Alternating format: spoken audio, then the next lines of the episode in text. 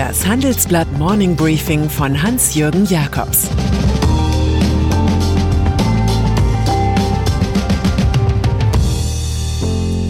Guten Morgen allerseits. Es ist Dienstag, der 9. Juni, und das sind unsere Themen. Herbert Dies verliert Macht. Swiss Re warnt vor zweiter Welle. Wer tötete Olof Palme? Herbert Dies. Aus Wolfsburg kommen von Volkswagen Neuigkeiten in der beliebten Rubrik Dies und das. Nach einer außerordentlichen Aufsichtsratssitzung wurde mitgeteilt, dass Konzernchef Herbert Dies die Führung der Kernmarke VW an den bisherigen Co-Geschäftsführer Ralf Brandstätter abgibt. Der pikante Teil dahinter, dies hatte den Kontrolleuren zuvor just jenen Brandstätter als Verantwortlichen für gravierende Softwarepannen genannt, obwohl doch dies selbst Mr. VW war. Weil der Golf 8 verspätet zu Händlern kommt und das neue Elektroauto ID3 höchstens in einer abgespeckten Version präsentabel sein wird, droht weiteres Ungemach.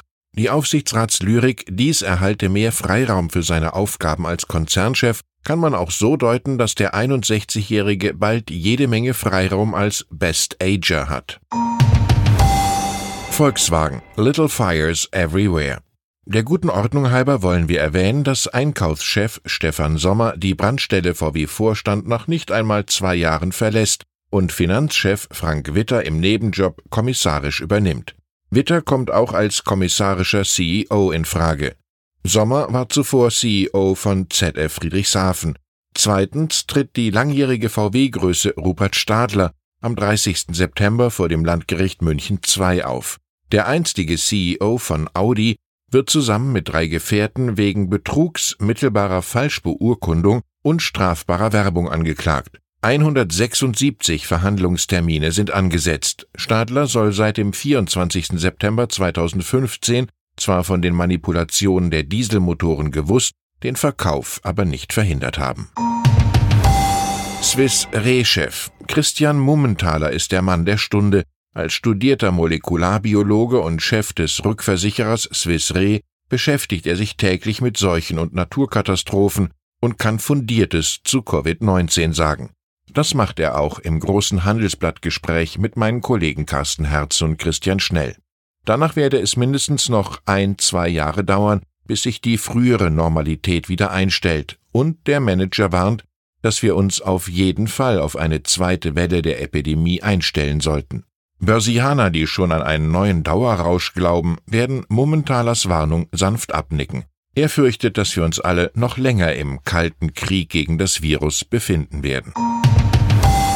George Floyd. Heute wird das Polizistenopfer George Floyd in einem Vorort seiner Heimatstadt Houston beigesetzt. Schon gestern nahmen Hunderte am Goldsarg Abschied. Floyd werde die Zukunft der USA verändern, sagte der republikanische Gouverneur Greg Abbott. So ist schon jetzt die Polizeiverwaltung in Minneapolis aufgelöst worden. Die Demokraten stellten einen Gesetzentwurf gegen Polizeibrutalität vor. Polizeioffizier Derek Chauvin, der minutenlang sein Knie auf den Hals von Floyd gesetzt hatte, wird jetzt des Mordes zweiten Grades beschuldigt. In Deutschland wäre das schwerer Totschlag. Die Kaution setzte das Gericht auf 1,25 Millionen Dollar fest.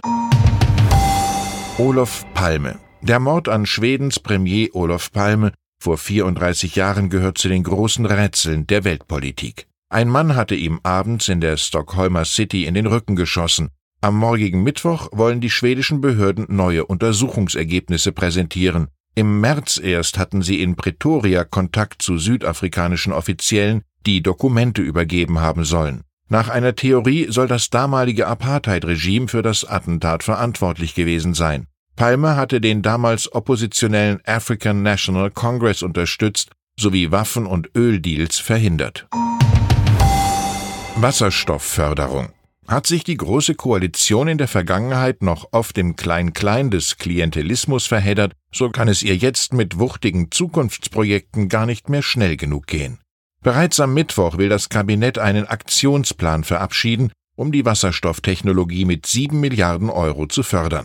Wasserstoffallianzen sollen noch einmal mit zwei Milliarden angeschoben werden. Grüner Wasserstoff soll unterstützt werden. Wird er mit Wind- oder Sonnenstrom produziert, können die Firmen sogar von der Umlage nach dem Erneuerbaren Energiegesetz befreit werden. Die Wirtschaft applaudiert. Auch das Ziel, das Land zur globalen Nummer eins bei Wasserstofftechnologien zu machen, findet Anklang.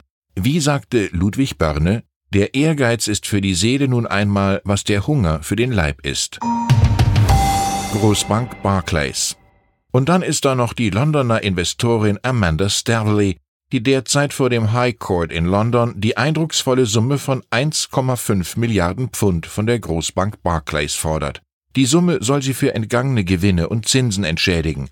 Es geht um ihren Einsatz in der Finanzkrise 2008 in der Golfregion.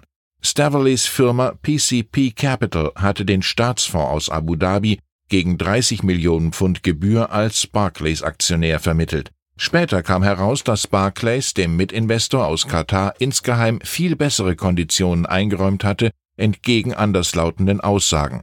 Staveley fühlt sich betrogen. Die 47-Jährige, die mal mit Prince Andrew liiert war, ist im Vereinigten Königreich eine bekannte Figur, da sie mit Foto und Text stets für Seitenschmuck sorgt. Zuletzt hatte sie den Fußballclub Newcastle United an den saudischen Staatsfonds vermittelt. Die letzte Unterschrift fehlt allerdings noch. Ich wünsche Ihnen einen produktiven Tag ohne Gerichtshändel. Es grüßt Sie herzlich Ihr Hans-Jürgen Jakobs.